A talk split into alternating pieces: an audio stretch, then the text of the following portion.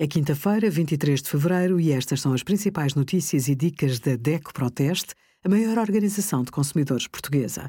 Hoje, em DECO.proteste.pt, sugerimos: começou a corrida da Netflix às partilhas de conta indevidas, bolsas universitárias, quem pode receber e como pedir, e a ação da DECO Proteste Energia Sem Remendos para baixar o IVA da eletricidade e do gás para 6%. O acesso à habitação é um tema prioritário para o país. Portugal prepara-se para receber 2.700 milhões de euros para a habitação no âmbito do Plano de Recuperação e Resiliência. Para mitigar os efeitos da inflação, o governo impôs um limite à atualização das rendas este ano.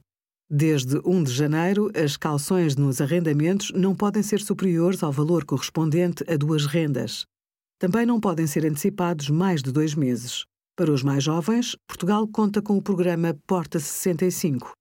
Os candidatos devem ter entre 18 e 35 anos e é dada prioridade aos que têm rendimentos mais baixos.